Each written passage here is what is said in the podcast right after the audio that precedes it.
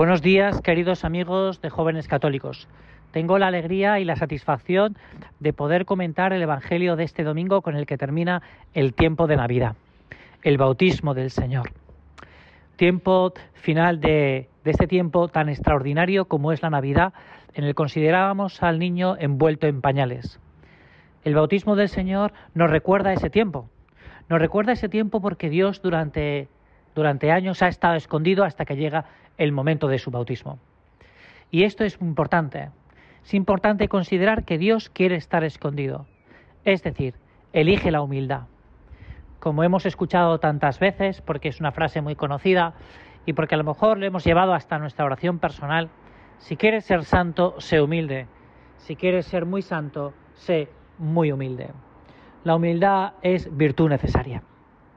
Pero llega el momento del bautismo del Señor, a las orillas del Jordán por su primo Juan. En esos momentos Jesús, que ha abandonado a su madre, que ha abandonado a su hogar, que ha abandonado tantas cosas como quería, se va a lanzar al mundo para anunciar una nueva ley. Una ley que supera a la ley que estaban viviendo los escribas y los fariseos. La ley del amor. La ley del amor que está por encima de la ley. Y la ley del amor no es una ley abstracta, sino que es una ley bastante concreta. Es la ley de querer a quien tenemos al lado y quererle con cosas concretas. Siempre me ha gustado aquel ejemplo de José María Escribá estando dando la comunión a aquellas monjas en el patronato de Santa Isabel. Cuando iba a darle la comunión y decía, te quiero más que esta, te quiero más que esta, te quiero más que esta. Y escuchando en su interior aquellas palabras de Dios, esa moción del Espíritu Santo de José María, obras son amores. El tiempo de bautismo se presenta para Jesús como un tiempo para querer, para querer a los demás, para querer a sus discípulos, a estos que les trata con cariño y con exigencia. Y esto es una tarea que nos incumbe a casi todos el querer a los demás, esa capacidad para amar. Ahora, si estamos pensando en nosotros mismos, si estamos pensando en si me encuentro bien o me encuentro mal, de pues entonces nuestra capacidad para querer se va a ver muy reducida. Yo te invito a este en este inicio de año, con esta fiesta del bautismo del Señor, a que tú te plantees cómo vas a querer a los que tienes más cerca. Y te voy a decir unas palabras a lo mejor o un pensamiento o una idea que puede ser, mm, no sé si atrevida, pero sí atrayente. Atrévete a querer, pero atrévete a querer de forma heroica. Heroica es la palabra. Es decir, es muy fácil querer cuando las cosas van bien. Lo difícil es querer cuando las cosas no van tan bien. Pon un poco de amor donde falta amor para sacar algo de amor.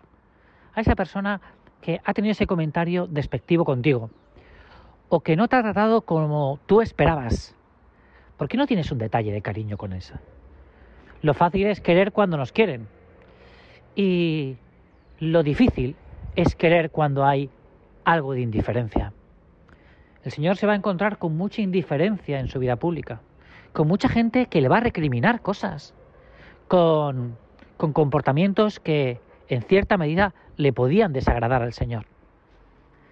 Pero Jesús está por encima, porque ama, y ama de forma de una forma concreta, es decir, viviendo todos los días de su vida durante esos tres años, durante los años de la vida pública, con esos discípulos, hombres con cierto, hombres con no mucha sabiduría humana. Y vete tú a saber, pues, las virtudes humanas que tendrían. Sabemos algunas que sí que tuvieron, porque eran hombres en cierta medida leales, no hay más que ver a Juan.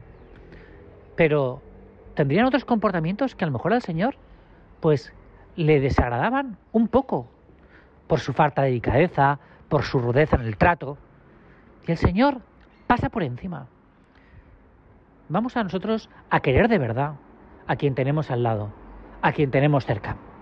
El bautismo del Señor al comienzo del año civil nos invita y nos anima a esto, a darnos una oportunidad para poder querer, aunque nos cueste un poco, pero con cosas concretas, con detalles de servicio. Hay un momento en la vida del Señor que dice, que se le pregunta, ¿a qué has venido? No he venido a ser servido, sino a servir.